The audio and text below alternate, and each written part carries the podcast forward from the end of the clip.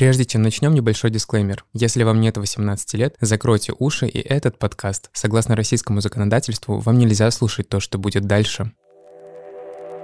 Привет, меня зовут Сергей, и это мой первый подкаст. Он называется «Радужный», так же, как небольшой сибирский город, в котором я родился и вырос. И факт обо мне, который прямо влияет на все, что вы услышите дальше – я гей. Этот подкаст – мой рассказ о том, как живут ЛГБТК плюс люди из регионов, об осознании, общественных стандартах, нормах и давлении, внутренней борьбе и принятии. Ну что ж, друзья, гранд-финале. Сегодня последний выпуск этого сезона. Поговорим о публичном камин -ауте. Нужно ли это каждому ЛГБТ-человеку? Как влияют публичные камин на общество и жизнь конкретного человека, который решил открыться всем? И главное, какие страхи мешают ЛГБТ-людям быть открытыми в России?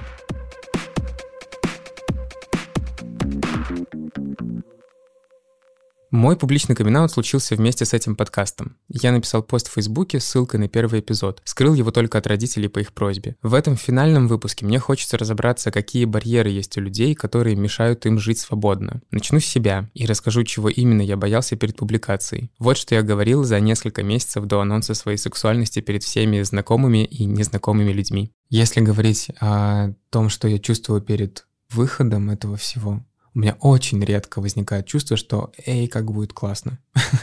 Чаще у меня адский страх от того, что я не знаю, какой идиот может это послушать и написать какой-нибудь донос в полицию на любой какой-нибудь повод. Не бояться каких-то последствий в этом плане. Я себя чувствую абсолютно незащищенным в своей стране в принципе. А когда ты начинаешь прыгать выше остальных, тебя видят. И, естественно, мне страшно от того, что я не знаю, что будет дальше. Хотя я понимаю, что я не делаю ничего противозаконного. Второе — это родители. Ну, то есть я вот понимаю, в каком состоянии находимся сейчас, я понимаю, что то этот подкаст может их травмировать. Я понимаю, что я не ответственный, даже если как-то повлияет. Я понимаю, что не я ответственный за то, что что-то происходит плохое с ними. Но я не хочу, чтобы с ними происходило что-то плохое. Ну и третье — это про себя. Я понимаю, что мои друзья, самые близкие коллеги, они в курсе.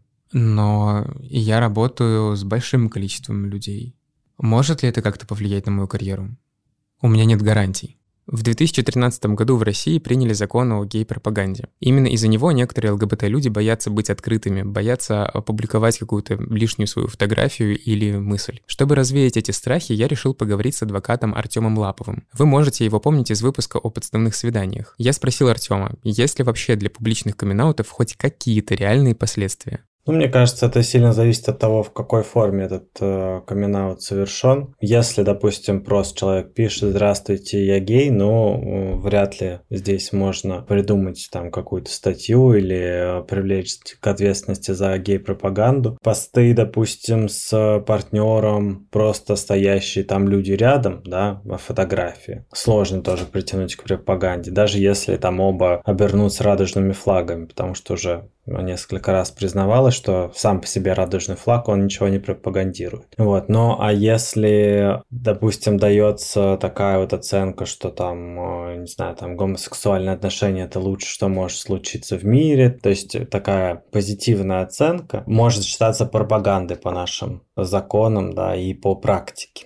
Как вообще происходит э, привлечение к ответственности за пропаганду? То есть это составляет протокол полицейский и направляет его в суд суд принимает решение там даже не на основании протокола, а на основании экспертизы чаще всего. То есть э, обязательно, чтобы в экспертизе был указан там мотив совершения вот этого деяния, он обязательно должен быть, оно должно быть совершено с прямым умыслом. Изменение там сексуальных установок, там, да, на формирование положительного отношения к ЛГБТ, да, и там негативного к традиционным семейным ценностям. Но и здесь же стоит отметить, что всего вот с момента, когда когда закон был принят в 2013 году и по настоящий момент, то есть по 2021 год, меньше 100 дел вообще зафиксировано применение вот этой статьи. То есть она применяется прицельно, в основном к активистам, поэтому, конечно, там публичный даже камин если без каких-то экстраординарных вещей, обычного, там, да, в кавычках, человека, ну, вряд ли он может привести к какой-то ответственности. Но по данной статье, то есть это статья 6.21 КОАП, пропаганды нетрадиционных сексуальных отношений среди несовершеннолетних, по ней вообще предусмотрены только штрафы. То есть, если, например, в интернете, это уже от 50 до 100 тысяч рублей. Если там просто на улице стоять, то это до 5 тысяч рублей. А для СМИ, например, то есть для юридических лиц вообще до миллиона. По этой статье нет административного ареста. Закрыть не могут по этой статье. Плюс еще, возможно, конечно, даже вот этот штраф, его там с помощью каких-то характеристик или там э, чего-то еще, его можно даже снизить ниже низшего предела. Но по факту, конечно, ЛГБТ-организации помогает этот штраф выплачивать, потому что считается, что закон это дискриминационный, Европейский суд в том числе высказался об этом. Поэтому правозащитные организации, вот любой случай применения этого закона, они, насколько мне известно, помогают э, выплачивать вот такие штрафы.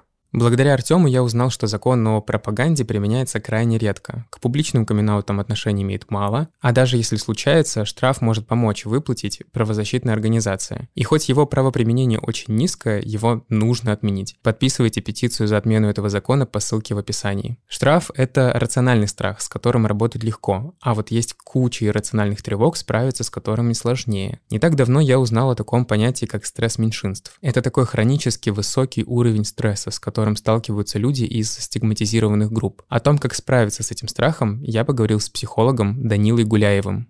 Важно работать э, с возможными гомофобными установками, да, или бифобными, трансфобными, деконструировать для себя, вот распаковывать, что ли, вот эти установки, задаваясь вопросом, а чем я хуже? И вот позитивное восприятие своей идентичности, позитивное отношение и к себе, и к таким же, как я, вот снижает этот риск, да, что вот будет какой-то сильный такой фоновый стресс меньшинства. Также его снижает какое-то многообразие представлений о себе. Ну, если я себя осознаю прежде всего как э, гея, что это как бы самое главное во мне, то значит и груз гомофобной культуры и вот этого стресса, он приходится на меня всего. А если я воспринимаю, но гомосексуальность как какую-то часть своей идентичности, но у меня есть еще другие идентичности, да, профессиональная, гендерное, этническое и так далее. Вот все-все-все мои проявления, все аспекты моей жизни, то и меньше вот эта нагрузка Тут важно уточнить, что, например, гомосексуальность это сейчас рассматривается как отношенческая особенность человека, да, и у людей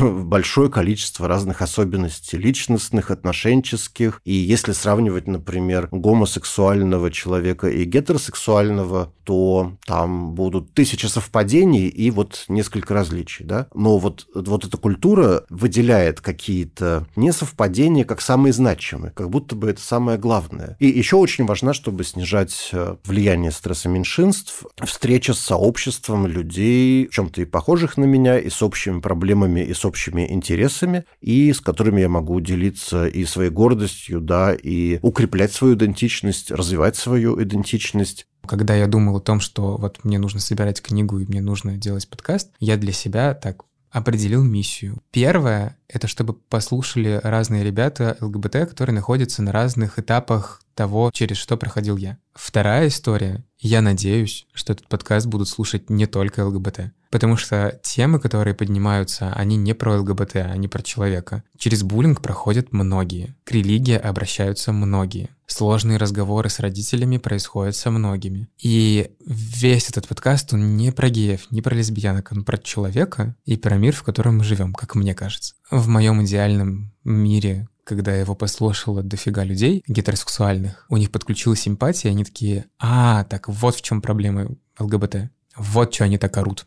Публичный камин отличается прежде всего тем, что мы не так четко понимаем, с кем имеем дело. Поэтому в этом, может быть, с одной стороны, больше неопределенности, да, и там могут представляться какие-то э, просто ужасные сюжеты, да, и здесь уже зависит от, э, многое зависит от социальной ситуации человека, да, вот от какого-то статуса социального. Плюс вот э, можно встретить и реакцию со стороны какой-нибудь группы ненавистнической, которые могут отслеживать каких-то людей, там, например, активистов, и в кавычках наказывать за это. Ну, там заваливание сообщениями ненависти, комментариями, да. Поэтому Публичный камин э, это какой-то такой шаг, который требует определенной осознанности, да, ну, то есть просчитывание, какое у меня окружение, да, какая у меня ситуация, да, вот насколько велик какой-то там риск, с одной стороны, а с другой стороны, какие будут преимущества, потому что у любого шага, наверное, связанного с какими-то изменениями в жизни, есть и риски, и преимущества, да. Вот одна из э, составляющих таких стресса меньшинств – это необходимость постоянно скрываться, закрываться. И вот эта необходимость скрывать, она держит в постоянном напряжении. То есть это одна из таких осей, э, что ли, стресса. И, наверное, публичный камин он дает возможность одну из э, струн отпустить. Другое преимущество – это какая-то такая валидация, ну, вот подтверждение того, что со мной все окей. Тут еще можно так согласовать то, как я себя воспринимаю, и то, как меня другие люди воспринимают. Потому что вот закрытость, она она как бы раздваивает опыт человека. Ну, то есть я, например, себя вот э, представляю одним, но при этом я параллельно думаю, что ну, кто-то меня считает грязным извращенцем. И вот такое несовпадение, да, самовосприятие и предполагаемого восприятия вот э, со стороны других людей, ну, тоже это какой-то фоновый такой диссонанс, э, с которым трудно жить. И здесь тоже вот градус этого стресса снижается за счет такого процесса большей согласованности как я себя ощущаю, представляю, и как я знаю, меня представляют другие. Если говорить еще вот просто про публичный камин вот у нас есть в выпусках, что вот я там друзьям признался, и родителям признался, а потом такой бац и бомбанул на всех. Ну, как бы так не работает. Ты просто постепенно-постепенно начинаешь себя принимать и начинаешь постепенно-постепенно при этом параллельно открываться другим людям и свой круг расширять. И вот здесь у меня был переломный момент. Я понял, что я, когда начинаю делать камин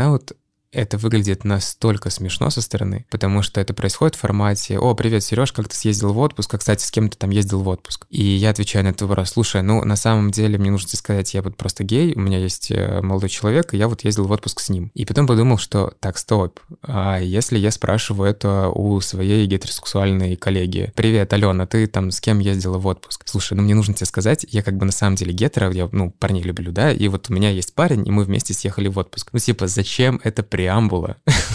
И я это как-то понял, почему я оправдываюсь перед людьми. И начал просто отвечать, как оно есть. И как внезапно это стало работать. Ну, то есть люди не менялись в лице, люди не просили рассказать им всю, всю твою историю, а как вообще у вас все устроено в вашем непонятном гей-мире. Люди просто это слышали, такие, ну окей, ну понятно, хорошо.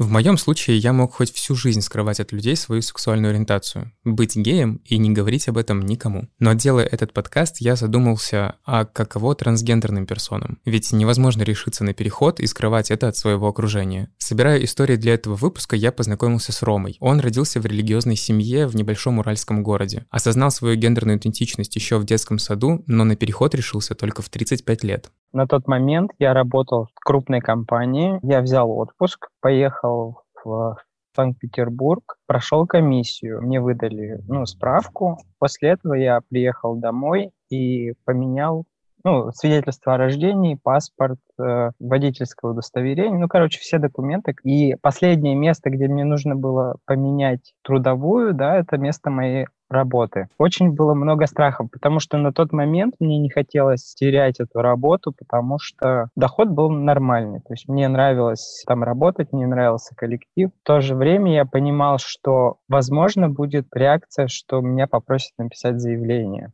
Я морально подготовился к самому худшему. Что я сделал? Я записался на прием к директору, взял свой новый паспорт, положил ей паспорт на стол. Она меня спрашивает, это что? Я говорю, ну посмотрите, пожалуйста.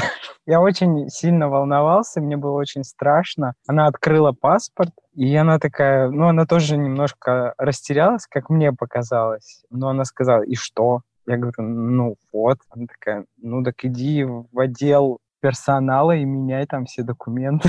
И у меня так прям камень с души упал. Она говорит, просила, как обращаться, но я ей все объяснил, всю ситуацию. Она говорит, ну, бывает. Мне главное, чтобы человек был хороший и был хорошим работником. Все. После этого я пошел в отдел персонала. Я полагал, что реакция будет негативная, но на самом деле они отреагировали очень-очень толерантно. То есть после того, как я заявил о себе, объяснил коллегам, как ко мне обращаться и что со мной произошло, и что будет еще происходить на гормонотерапии, да, допустим, да, какие изменения после этого все обращались так, как я попросил, да, как-то так этот социальный переход на работе, он прошел очень так, я бы сказал, очень хорошо, потому что я знаю опыт других людей, у них немножко по-другому все было. Я еще в этой компании проработал полгода. Они уже видели изменения, и они мне говорили, о, смотри, как классно, у тебя так голос поменялся. Там. Ну, я не рассматривал это как что-то негативное, я рассматривал это как поддержку для себя, потому что это приятно, когда люди, они, они замечают изменения, может быть, которые ты даже сам не замечаешь, да, потому что ты себя слышишь, видишь каждый день, там, 24 на 7, Рома не публичный человек и не видит смысла рассказывать о себе всем незнакомым людям, которые не знали его до перехода. Но есть категория людей, открываться перед которыми практически всегда нужно. Это врачи. Мне интересно, я еще ни разу не встретился с неадекватной какой-то реакцией, да. У меня был такой случай, до перехода я занимался лечением зубов, где-то через недели три он попросил, чтобы я приехал к нему, дантист. Я к нему приезжаю, а там снова нужно было регистрироваться, и даю новые документы. И к нему сажусь в кресло, и он такой смотрит на меня. Три недели назад была девушка, через три недели приезжает парень. Я ему рассказываю, все говорю, он, он такой, ну, классно. Я говорю, да. Потом пошел, пожал мне руку. Я думаю, ну, блин, вообще, ты очень адекватный чувак. Он мне сказал, ну, мы все люди, и в этом нет ничего такого. Здесь такая дилемма может возникать. Пояснять все, что со мной происходит, всем это рассказывать, объяснять или нет. И мне кажется, здесь, конечно, полезно заботиться именно о себе, во-первых, о своей безопасности, да, и, во-вторых, о, ну, каком-то таком контакте с людьми, который, ну, более-менее будет комфортным. Но прежде всего важно, наверное, такое укрепление себя, укрепление своей позиции. То, что со мной все окей, и я имею право на эти изменения, потому что может как раз негативно влиять такая еще тревога, как воспримут, как э, оценят, как отреагируют. То есть вот это часто такой вот особый повод, что ли, и для переживания дисфории, и какой-то тревоги, и, может быть, и депрессивных переживаний, когда трансгендерные люди в процессе перехода постоянно боятся, что вот э, их будут воспринимать вот именно в приписанном гендере, а не в той гендерной идентичности, в которой они себя идентифицируют и ощущают. И еще важный момент – это найти для себя валидирующее окружение и обращаться в какие-то организации, находить свое сообщество. Это тоже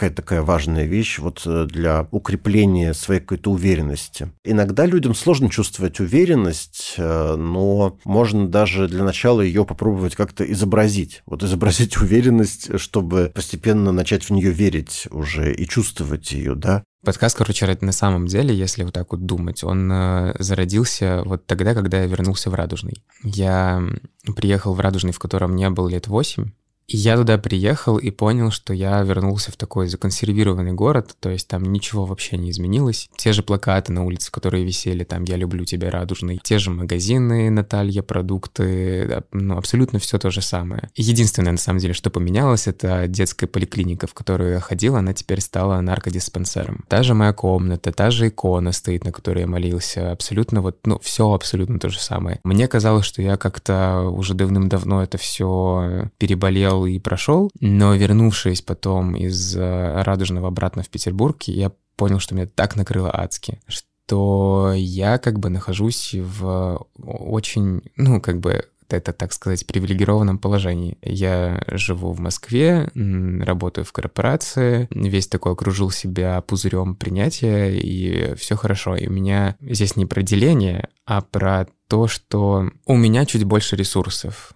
То же самое и там с каким-то публичным проектом. Делать это, находясь вот э, в таком вакууме принятия в Москве, намного проще, чем э, в каком-то другом месте и в другом положении, как мне кажется. Поэтому на самом деле я вот тоже думаю про медийных геев, почему на них вот такое вот э, давление идет. Ну, я имею в виду про медийных геев, которые делают вид, что они гетеры, что на них идет такое давление, потому что они видятся в глазах людей как такие очень привилегированные люди. И серии, ну, что тебе стоит взять и сказать, давай, вещай, что ты, и помоги этим нам потому что так ты скажешь, и резкая репрезентация станет выше, и как будто бы это сдвинет быстрее, в общем, развитие событий, ну и нормализацию ЛГБТ-сообщества в России. И на самом деле это как бы, ну, так и будет работать. Условно, если у нас 20 человек медийных выйдут и в один день скажут, типа, ребята, вот мы вот такие, да, понятно, что какая-то часть подумает, что, ой, господи, пиарится, но другая часть э, поймет, начнутся какие-то, в общем, процессы в голове у людей. Ну, очевидно, это поможет. Очевидно, это поможет какой-нибудь э, маме, которая, а, вот мой кумир, он оказывается-то вот такой, значит, я могу там принять своего ребенка легче. Понятно, что камин э, мой и камин какого-то медийного человека с миллионами подписчиками в Инстаграме — это несоразмерные вещи. И вот именно про эту привилегию, как бы я и говорю, ну, что есть... Э, кому живется, так скажем, в этом сложном мире чуть легче. И именно они, как как мне кажется, могут э,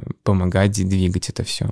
Я очень хотел быть актером с самого детства. Это Максим. Он родился в городе Агрыз в Татарстане, где с самого детства чувствовал, что отличается от других парней. Но, как и многие геи, годами пытался встроиться в этот мир. Делал попытки встречаться с девушкой, знакомо, да?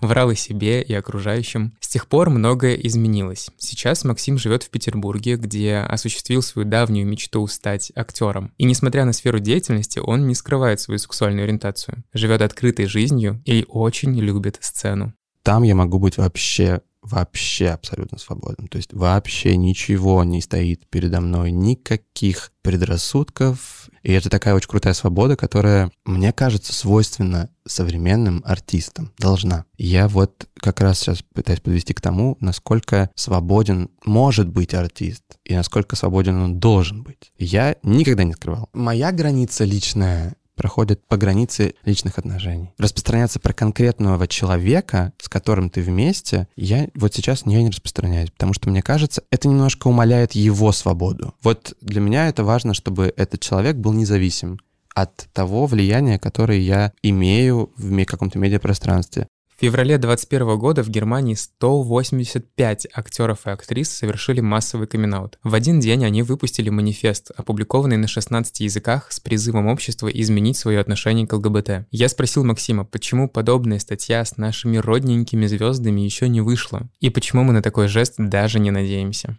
Я уверен, что это определенная старая формация социальных страхов. Но медийные обладают огромным влиянием.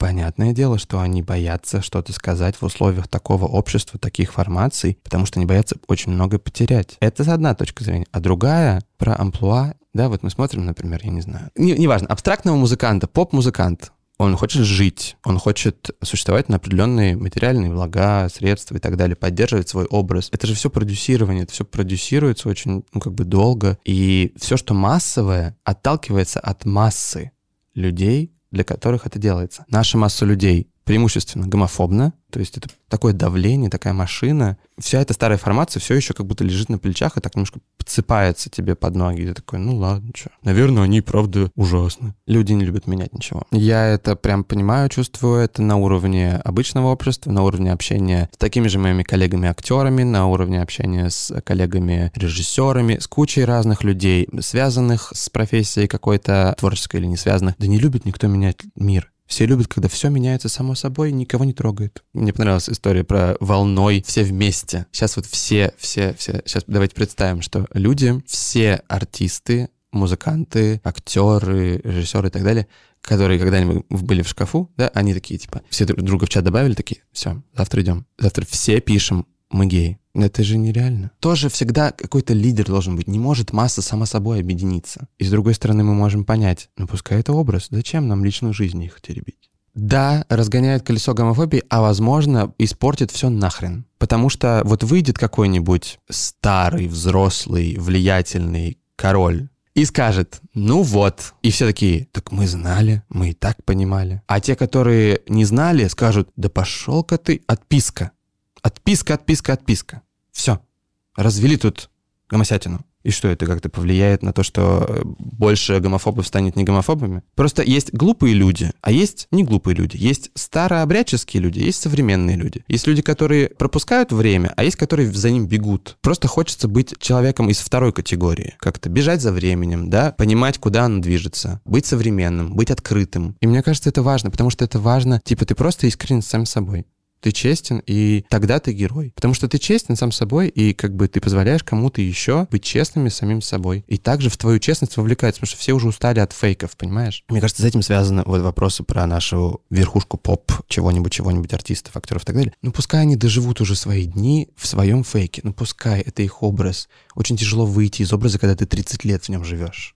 Я не хочу никого вытаскивать, не хотел бы ни в чем белье копаться. У меня есть свои векторы, но при этом я не наседаю никого назидательством не занимаюсь, типа, да ладно, смотри туда, ты же что, ты не хочешь жить в нормальном обществе? Да нет, ну у каждого свое, ну, ну подходит тебе этот человек, ну ты с ним сотрудничаешь, работаешь, живешь, любишь. Не подходит? До свидания. Единственный идеальный способ у каждого свой. Вот 7 миллиардов людей на планете, вот 7 миллиардов способов, как жить с собой в, в совести, честности, адекватности и хоть каком-то будущем. Возможно, через 20-30 лет мы будем говорить о первых трансгендерных актерах как о великих актерах, которые перешли прошли эту ступень. Возможно, кто-то будет говорить о том, что открытые геи, лесбиянки, актеры и режиссеры в России тоже смогли это сделать, тоже переступить. Наконец-то в России появилось квир-кино. Но пока мы на таком уровне, когда 50 на 50, и ты как бы одной ногой там, другой ногой здесь, а все самое важное где-то посередине болтается.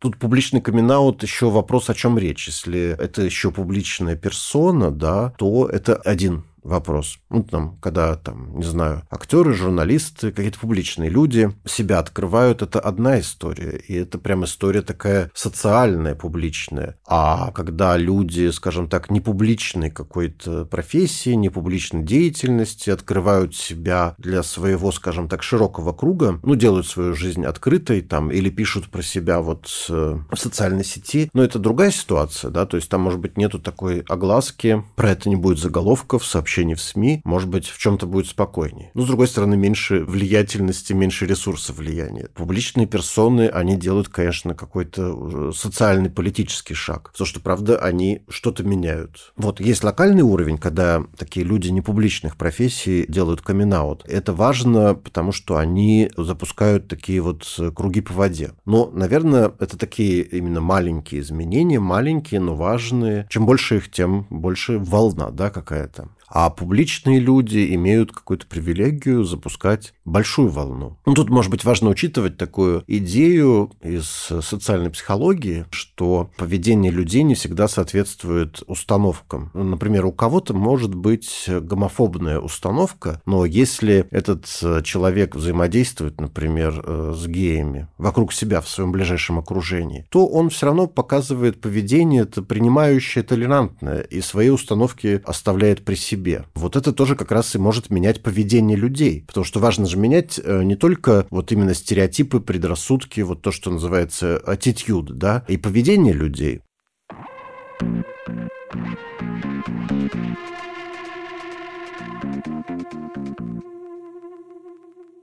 Роль в том, чтобы начать себя принимать и открываться, в том числе сыграли медиа. Ну, то есть, когда я понимаю, что в моем окружении есть информация про ЛГБТ, про меня, что я представлен в этом мире. И понятно, что мы можем посмотреть Netflix, мы можем посмотреть сериал Sex Education, мы можем еще что-то посмотреть, но это про другой мир. Это вот про то, что там, а не про то, что здесь. Я не знаю, как у других людей, но я часто вообще не мог смотреть эти сериалы, потому что мне становилось дико грустно, потому что я смотрю на ту жизнь, которой у меня нет.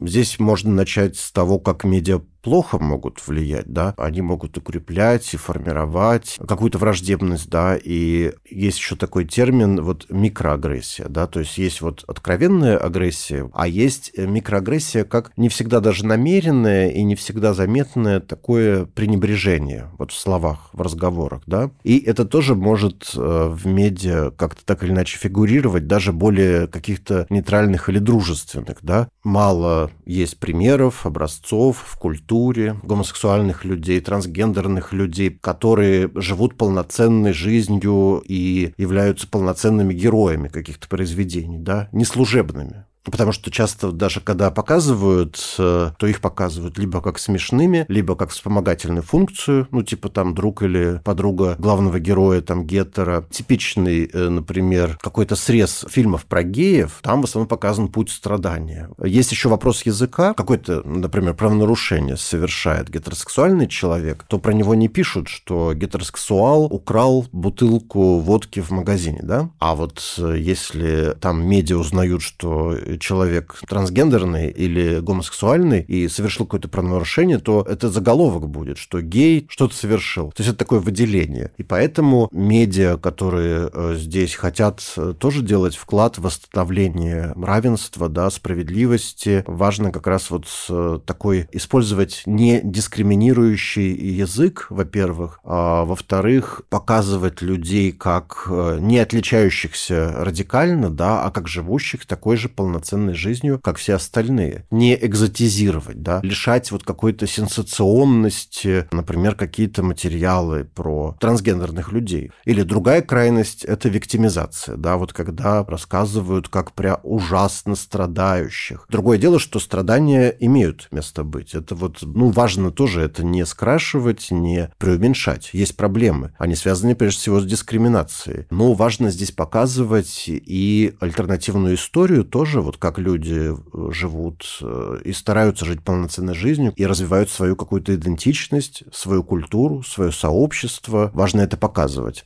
Когда я переехал в Москву, я наткнулся на медиа открытые. А это, ну, такие вот модные ребята, говорят про всю эту тему легко. Вижу, какое огромное количество людей на них подписано. Тут я смотрю, что они записали какое-то видео про дискриминацию, и это видео репостит э, Ира Горбачева, еще какие-то, еще какие-то люди. Ты видишь людей, которые не боятся и которые не относятся к этому сообществу. Ну, то есть гетеро-люди, которые поддерживают. Это вот опять же про привилегии. Это капец какую силу вселяет и уверенность, э, что ну, я могу это сделать, я могу начать себя принимать, я могу делать шаги вперед просто потому, что тебя не только свое сообщество поддерживает, но и вот эта вот привилегированная группа. Это очень сильно на меня повлияло, на то, что я такой, ну, выдохнул, и а чё я парюсь-то? Вот Ребята из открытых в октябре 2020 года запустили свой подкаст, который называется «На распашку». Я поговорил с его создателями и ведущими Машей Лацинской и Никитой Адриановым. Конечно, мы больше концентрируемся на позитивных новостях, потому что их меньше, если мы говорим в контексте ЛГБТК культуры. И изначально Саша с Димой, запуская открытых, они говорили, что хотят сделать лайфстайл-медиа про хорошее, про то, что у ЛГБТ-людей такая же на самом деле жизнь, как у гетеросексуальных цис-людей. Мы также ходим в кино, мы также слушаем музыку, мы катаемся на велосипедах и лонгбордах и живем такой же, в общем-то, жизнью. Широко трактуем слово «квир», готовы принимать вообще разных людей под него, Главное, чтобы у человека были похожие с нами ценности. Но, когда выходят негативные новости, конечно, какие-то вещи мы обязательно публикуем и рассказываем о них, как, например, делала Юлия Цветковой, но открытый активистский проект. Это не наша работа. Мы делаем это в свободное от работы время и от других дел. Мы не все успеваем отрабатывать. Иногда нам кажется, что, да, действительно, если даже крупные СМИ написали про то или иное дело, то наша работа уже не нужна. Подкаст на распашку, он соответствует всем тем же ценностям, которые несет издание открытые. То есть мы тоже в основном концентрируемся на позитивной повестке. Но, естественно, если мы видим какую-то проблему, вот есть проблема бифобия или есть проблема трансфобия, мы будем об этом говорить, но мы постараемся сделать эти истории не просто вот все плохо, ложимся, помираем, а дать какую-то надежду на классную жизнь и рассказать, может, даже какие-то веселые случаи. Обожаю подкасты. На самом деле, вот подкасты в мое время были тоже большим фактором, повлиявшим на мое осознание и на какую-то уверенность в себе. Я слушал очень много ЛГБТ-подкастов вот в своих ранних этапах принятия, там, году 2014-2015. Конечно же, какая-то супер эгоцентричная часть мне думает о том, что, господи, я помогаю людям осознать себя, но на самом деле я не всегда могу четко оценить масштаб нашего проекта. Даже когда ты читаешь клевые отзывы на iTunes, тебе сложно понять, достучался ты до большого количества людей или нет. Но на самом деле это не всегда важно. Наверное, слушатель тебя всегда найдет, но я, наверное, просто соскромничаю сейчас и скажу, что не думаю, что вот не пытаюсь оценить масштаб своей личности и не знаю точно до конца, насколько действительно много людей так проникнулись нашей историей. И у Маши, и у Никиты есть еще свои личные проекты. Никита — создатель инстаграм-проекта «Тетки» с историями ЛГБТ-людей 19 и 20 веков. А Маша уже много лет ведет популярный телеграм-канал «Лесбийское лобби». Я спросил, для чего они запускают новые проекты и что ждут от них. Проект «Тетки» он про возвращение ЛГБТ-людей в историю России. России в таком каком-то большом понимании, потому что беру различные временные отрезки, что-то тогда было Россией, что-то не было Россией, говорю какой-то такой русский, российский мир. На самом деле он, конечно же, как и все такие проекты, очень личный и связан с моим принятием себя вот именно как русского гея. Не как вот этого клевого, прогрессивного, молодого чувака в телевизоре, в интернете, который ходит в ЛГБТ-парадах, э, работает в модной работе, а вот человека, который живет в России, у которого есть свой опыт, свой бэкграунд, своя история, своя культура, и она не всегда благоприятна была к таким людям, как я, или так нас хотели заставить верить. Этот проект, э, моя попытка каким-то образом легитимизировать мое место в этом мире, мой способ каким-то образом полюбить мою страну, которая хочет порой меня погубить. У меня сейчас есть телеграм-канал «Лесбийское лобби», я его веду вместе со своими подругами. Мы сейчас я могу сказать, что ушли от э, истории про отношения к Мы больше рассказываем про лесбийскую культуру, потому что, мне кажется, про это никто вообще не говорит и не пишет. Про негетеросексуальных людей очень долгое время говорили исключительно в контексте отношений. И все вот эти замечательные лозунги «ты имеешь право на любовь», а что если ты не гетеросексуальный человек, но ты аромантик, например, или вообще не хочешь отношений, не хочешь семьи. И более того, твое существование не сводится к тому, с кем ты спишь и с кем ты встречаешься. И мне кажется, вот про это как раз проект «Лесбийское лобби», и несколько девушек написали «Спасибо, что вы запустили такой телеграм-канал, этого очень не хватало». Мне кажется, кажется, что я вот такая одна существую в своем небольшом городе. И тут я читаю ваш канал и понимаю, что я, во-первых, не одна, во-вторых, вот мы вроде из разных городов, но у нас есть какие-то общие проблемы. Раньше я бы сказала, что должны действительно какие-то медийные персоны, которые известны нашим родителям, персоны, которые выступают на Первом канале, на Втором канале. Вот было бы классно, если бы они вышли из шкафа. Но сейчас мне кажется, что повестка такая, политическая, что никто на это не решится. Люди не хотят стать гонимыми, не хотят потерять свои гонорары, и, в общем, по-человечески их понять можно. Они никому ничего не должны. И здесь, мне кажется, на нас работает время. Я делаю ставку как раз на молодое поколение, потому что молодое поколение, очевидно, менее зашоренное, более смелое, и просто в какой-то момент их станет намного больше, и повестка будет более квирная. Возможно, у меня просто слишком такие левые взгляды на этот счет, и я просто не верю в каких там селебритис или корпорации, которые сейчас помогут здесь все придут, расскажут. Я вижу, что сила пропаганды как бы огромна, и если даже какая-то публичная персона совершит камин возможно, он просто будет супер заглушен и государственными СМИ, и вообще. Поэтому я верю, что какое-то счастливое будущее будущее, оно достижимо как раз за счет таких, таких нишевых проектов, которые вот э, малое комьюнити каким-то образом образовывают и двигают э, счастливое квирское будущее.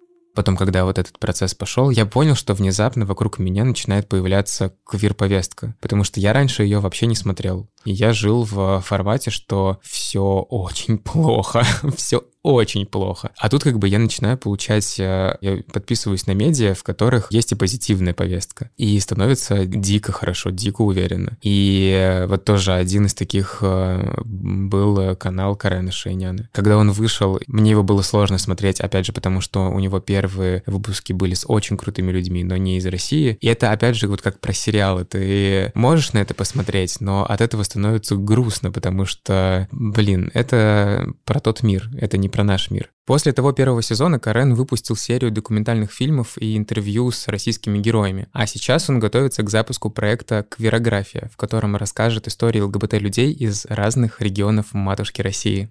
В какой-то момент я стал думать о том, в чем, собственно, ну, главная проблема российского квир-комьюнити. И понял, что главная проблема квир-комьюнити в том, что его как бы его нет. Как бы есть миллионы квир-людей, Но комьюнити предполагает ощущение локтя, ощущение общности. И вот этого ощущения нету. У всех есть ощущение э, одиночества. И я подумал, что просто нужно сделать какой-то медийный продукт, который бы показывал нам, нас же. Чем больше я разговариваю с разными людьми, все говорят, что до какого-то момента я думал или думала, что я одна такая. Это очень опасная, как бы очень вредная мысль, потому что на вот это переживание, что со мной что-то не так, что я один бракованный, люди тратят огромное количество энергии. А это атомная энергия. Она гигантская. Как только она высвобождается, как только человек принимает себя. А чтобы принять себя, нужно как бы, знать, что с тобой все нормально, и что ты не один. У тебя высвобождается такое количество энергии на творчество, на жизнь, на то, чтобы быть счастливым. Как бы хорошо это всем. Когда я стучусь в какой-нибудь город, обязательно находятся люди, которые говорят, а можно без лица, а можно изменить голос, а вы точно здесь никого не найдете, кто захочет в открытую. А потом я понял, что есть просто отдельные люди, которые живут в таком мире э, страха и закрытости. А на самом деле рядом с ним буквально есть люди совершенно другие. И ровно поэтому мы это и снимаем. Потому что если бы этой проблемы не было, то и нужды в таком сериале бы не было. Мы еще не съездили в самые интересные места, типа Якутии, Мурманска, но даже вот по тем сибирским и уральским местам, где мы поездили, видно, как сильно отличаются эти города и как могут отличаться и в чем могут сходиться герои. В Иркутске, например, главный лейтмотив, и в Новосибирске особенно, уехать. В Казани они говорят про это гораздо меньше. Я ожидал, что, допустим, Казань будет обязательно с этим, с поправкой на местную э, религию, но Казань, Татарстан вообще это очень светское место, и вот таких серьезных поправок на ислам здесь не чувствуется. Ну, короче, мне трудно сказать про какие-то загадочные, далекие регионы, которые чем-то отличаются от вот нашей московской столицы. Нет, это очень надуманный, москвичами же, надуманный иерархический взгляд. Меня очень приятно удивило то, что в головах у людей, живущих в больших, особенно каких-то более благополучных городах, типа Казани и Екатеринбурга, они даже вообще про это не думают. То есть нам кажется, что мы такие модные, классные, тут сидим в центре Москвы, соответственно, в центре России. Они даже не парятся на эту тему. То есть вот провинциальный комплекс может быть где-то, где люди живут тяжело и бедно. И как только этот город или этот край чуть более сытый, совершенно исчезает вот это ощущение, что провинциальности ощущение, что где-то есть Москва, куда надо стремиться, или за границу, куда надо уезжать. Нет, многие как бы счастливы и реализованы, и никуда не собираются. Ну, за исключением, вот разве что, когда ты начинаешь говорить про семью, все, когда задумываются о детях, говорят, ну да, вот как бы когда мы зайдем на то, чтобы воспитывать детей, наверное, придется уезжать. Ну, видишь, я в Москве живу в бабле, э, состоящем полностью от этих людей. Поэтому, конечно, с моей табуретки Москва выглядит более открытым городом, чем многие эти города.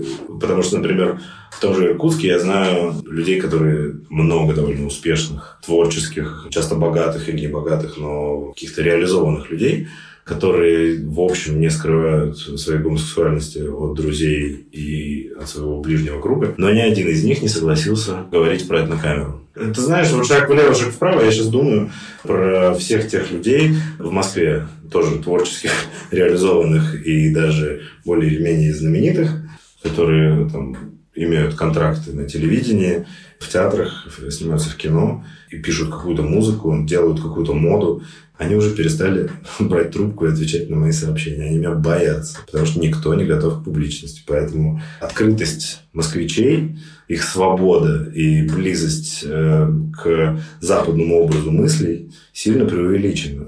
Мне кажется, что ждать, когда государство отменит закон о гей-пропаганде, и вот тогда мы наконец выйдем, это ловушка, право на уважение, право на свободу и все остальные гражданские и человеческие права, квир-люди везде, где эти права существуют, отвоевали сами. Еще полгода назад я думал, что, конечно, вот было бы прекрасно, если бы там 10 человек из шоу-бизнеса просто бы встали и вышли, как это происходит в Америке. Но надо сказать, что в Америке они стали выходить тоже не первыми. Потому что люди, у которых большие ставки, они первыми, естественно, никуда не пойдут. Поэтому я верю, что для того, чтобы что-то изменилось, нужно не ждать, когда там закон отменят, и вот тогда мы все выйдем. А наоборот, нужно начать, начинать выходить. А для этого как бы, тут только общество само себе и может помочь. Поэтому маленькие люди вроде меня должны делать маленькие дела, показывая какой-то позитивный пример этой свободы. Но тут, конечно, вот важно это не идеализировать, потому что это, может быть, тоже был какой-то определенный этап освободительного движения в западных странах, когда камин стали считать прям какой-то панацеей, какой-то обязательный шаг, который вот исцелит и меня, и общество, да. Соответственно, это какой-то вопрос самоопределения для каждой персоны. В какой момент сделать этот шаг, ради чего, каким образом, как к нему подготовиться, и это зависит и от степени уязвимости, да, вот, э, ну, например, людям, которые живут в таких более, например, европейских э, семьях, это может быть проще, а для людей, которые живут в семьях с каким-то таким более традиционным укладом, например, неевропейским, да, это рискованно, опасно, прям для жизни, может быть, да, и тогда вот э, там совсем другие, что ли, стартовые возможности, да, вот для публичного камин поэтому как-то его слишком так делать из э, публичного камин такое предписание, must have, наверное, тоже было бы как-то очень жестко. Я не знаю, если честно, мне кажется, что я до сих пор не отрефлексировал еще все, что прошло, но просто на каком-то таком вот базовом, базисном уровне, просто по эмоциональным ощущениям, мне очень спокойно и очень легко. Как это выражается? Про что это? Я не могу понять и не могу еще объяснить. Но мне спокойнее разговаривать с людьми, мне спокойнее ходить на свидание куда-то. Я спокойнее себя просто чувствую. Я не знаю, как это объяснить по-другому. Просто как будто бы я стал себе позволять то, что не позволял раньше, и то, что себе позволяют на самом деле все люди. Вот, наверное, какое-то такое чувство. И не знаю, может быть, если кто-то из тех, кто слушает это сейчас, хочет сделать камин но не знает, как вербализировать и объяснить, может быть, э, не знаю, этот подкаст поможет. Возьмите ссылку, скиньте, пусть человек послушает, а потом расскажите про себя. Ну, короче, мне кажется, что чем больше мы вот в медиа даем таких своих личных историй, тем проще людям принимать себя. То есть есть какие-то радикальные ребята, маленькая маленькая кучка, которые слишком громко кричат. Но в остальной массе люди просто не понимают и не знают. И если им объяснить, они точно меняют свое отношение к этому. Вообще очень странные события повлияли на то, что я решил заниматься блогом. Это Федя. Он родился и вырос на Камчатке, без интернета и какой-либо информации о вариативности в мире. В то время Федя не принимал себя и упорно играл в гетеросексуала. А в 17 лет он переехал в Петербург, где в университете познакомился с Игорем. Сначала Федя пытался себя убедить, что это какое-то наваждение, а на самом деле он гетеросексуал, который просто оступился. Но довольно быстро принял в себе то, что понимал еще с детского сада и боялся признать. Так они с Игорем стали встречаться. Не сильно, кстати, скрывая это от своего окружения. Сначала они в Инстаграме выкладывали общие фотографии в сторис для close friends, то есть не публично. А в какой-то момент Федя завел второй аккаунт, который назвал Russia for Gays. И общий контент переехал туда. Этот второй аккаунт в итоге стал блогом, который Федя ведет и сейчас. Любая публичность ЛГБТ-персоны, а тем более с таким провокационным названием блога, может привести к угрозам радикально настроенных гомофобов. Я спросил у Феди, был ли у него такой опыт. Ты помнишь, я думаю, такого человека, как Михаил Поздняков? У него был телеграм-канал, в котором он скинул ссылку на ТикТок мой, скинул ссылку на Инстаграм. А я тогда вообще в своем блоге не стеснялся, выкладывал наш дом, показывал, выкладывал виды из окна, все-все-все. И мне люди стали писать, что типа, мы знаем, где ты живешь, мы тебя найдем, убьем тебя. Вот твой парень будет идти с работы, что, мол, не дойдет, мы его тебе принесем там расчлененным, что-то такое домой. Жди. И меня это очень напугало, потому что я понял, что это какая-то реальная угроза в плане того, что люди прям реально знают, что я живу там, то, что я вообще как-то не скрывал особо, где я живу, и меня вычислили вычислить вообще несложно. Эти угрозы, как часто бывает, так и остались виртуальными и через какое-то время стихли. А Федя продолжил вести блог в Инстаграме и ТикТоке, просто чуть аккуратнее. Блин, ТикТок — это моя любимая соцсеть, потому что это очень умная соцсеть, которая очень хорошо распределяет контент. На самом деле, мне кажется, что мне было просто интересно, и сначала я туда только какие-то приколы постил. Но я не думаю, что я чего-то там боялся, какого-то негатива в свой адрес. Было сначала просто немного неловко и странно, потому что стали узнавать люди там с Камчатки, с моего города, Блин, не знаю, я не то чтобы я боялся, опять же, это не те люди, которым мне хотелось отвечать на какие-то вопросы, рассказывать что-то, вообще как-то перед ними отчитываться, какой-то делать камин -аут. Я уже давно с ними всеми не общаюсь. Это получилось как э, за меня TikTok совершил камин сам.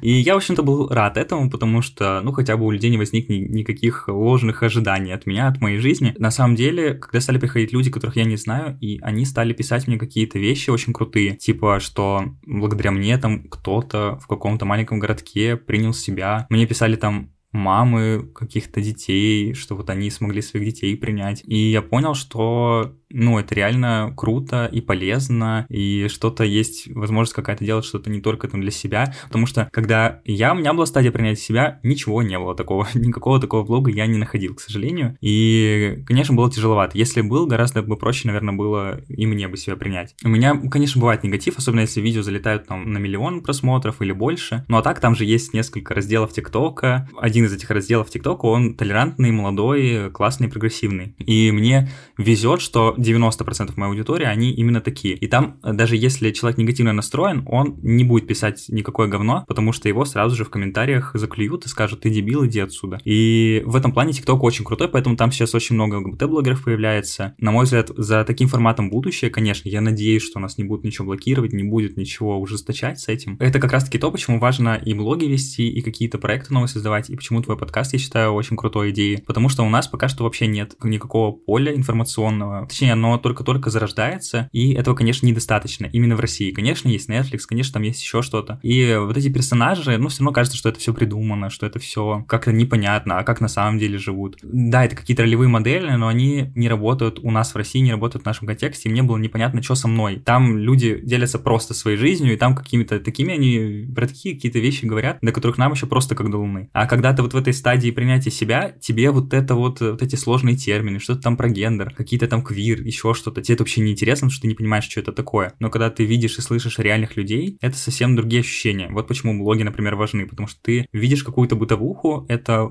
иногда кажется бесполезным чем-то, но с другой стороны, ты именно в этой бытовухе видишь нормальность.